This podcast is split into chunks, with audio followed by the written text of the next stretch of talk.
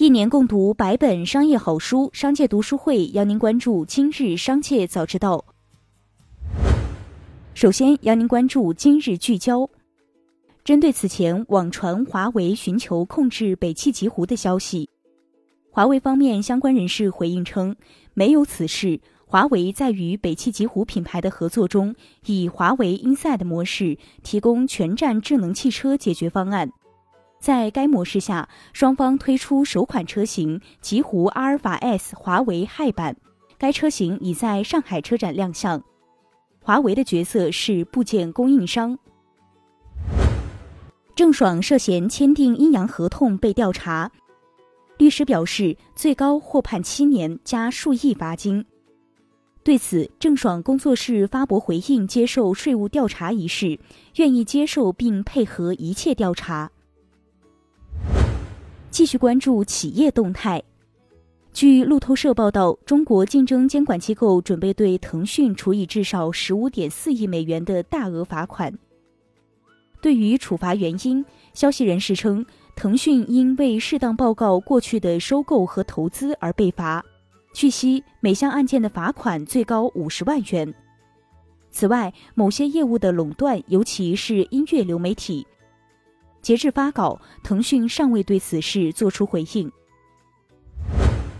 资料显示，近日，航银消费金融股份有限公司发生多项工商变更，新增股东迪润天津科技有限公司，实收资本由十二点六亿人民币增至二十五点六一亿人民币，增幅约百分之一百零三点二五。据中国证券网三月三十日报道，若增资完成，滴滴全资子公司持股比例为百分之三十三点三四，是航银消费的第二大股东。近年来，滴滴已拥有支付、商业保理、小贷等多个金融牌照。近日，OFO 小黄车关联公司东峡大通北京管理咨询有限公司深圳分公司法定代表人戴威再次收到限制消费令，执行法院为深圳市罗湖区人民法院。消息显示，戴威目前有三十八条限制高消费信息，一条股权冻结信息。据知情人士透露，北大方正集团有限公司重整计划得到推进。在目前的计划草案中，普通债权人将有三种清偿方案可选，其中现金一次性打折偿付的比率约为百分之三十一，但重整方案尚待法院最终批准，或存在一定变数。而根据北京一中院裁定，四月三十日是北大方正债务重组草案公布的最后期限。苹果公司公布了二零二一年第二季度的财报，并举行了一次财报电话会议。期间，库克被问及在今年下半年对 Mac 和 iPad 在供应方面有什么期待，库克说他不会提供产品层面的细节，但会有影响 iPad 和 Mac 产品线的供应问题。韩国国土交通部称，特斯拉将在韩国召回五百六十一辆进口 Model S 汽车，这些车辆安装了容量紧张的闪存设备。经查，闪存容量不足会导致触摸屏仪表盘、后置摄像头显示、储物功能和转向灯故障等故障。这是特斯拉首次在韩国召回其车辆。万达电影发布二零二零年年度报告，期内实现营收六十二点九五亿元，同比下滑百分之五十九点二一。归属于上市公司股东的净利润为负六十六点六九亿元，扣除非经常性损益后的净利润为负六十八点五三亿元。近日，亮海公司擅自使用刘德华姓名及肖像图片用于产品推广。刘德华及其经纪公司多次要求停止侵权行为，一直未果，遂以侵犯肖像权、姓名权、名誉权为由，将亮海公司告上法庭。近日，上海奉贤法院对该案作出一审判决，认定该公司行为侵害了刘德华的肖像权和姓名权，应立即停止侵权，并赔偿刘德华经济损失人民币六十万元。资料显示，近日赵薇被冻结股权，冻结股权标的企业为北京普林赛斯文化传播有限责任公司、龙旭新北京商贸有限公司、北京易聚创意科技有限公司，执行法院均为北京市第二中级人民法院。被冻结股权数额分别为二百一十万人民币、五十万人民币、十二点六万人民币，冻结期限至二零二四年四月。接下来将目光转移到产业纵深领域。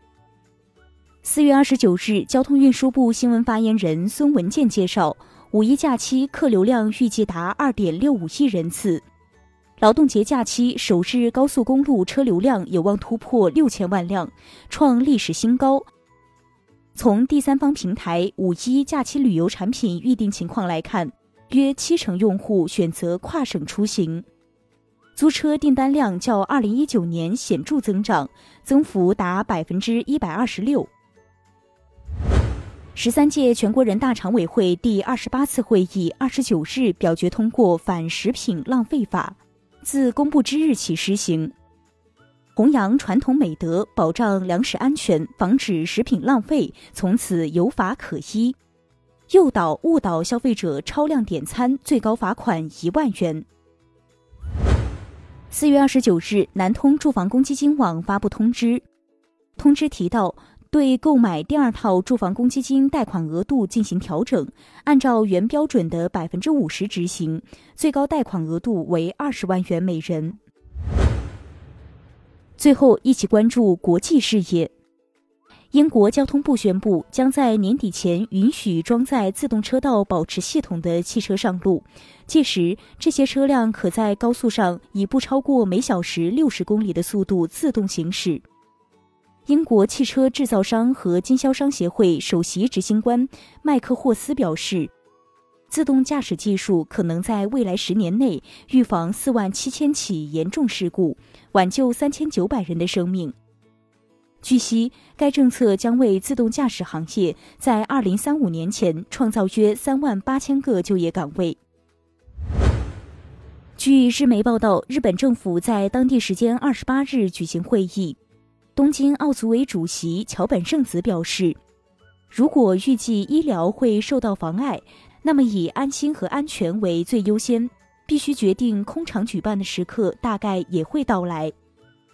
对于这一问题，选项越来越有限。相关人士称，正在探讨的方案除了没有先例的空场之外，还有人员容纳率定为百分之五十，或者让迄今日本国内销售的门票购买者均可以入场等。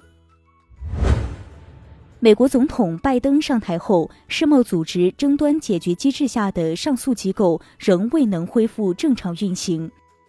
从权威信源处获悉。在当地时间四月二十八日召开的 WTO 争端解决机制例会上，美国代表再次拒绝了开启上诉机构法官甄选程序的要求。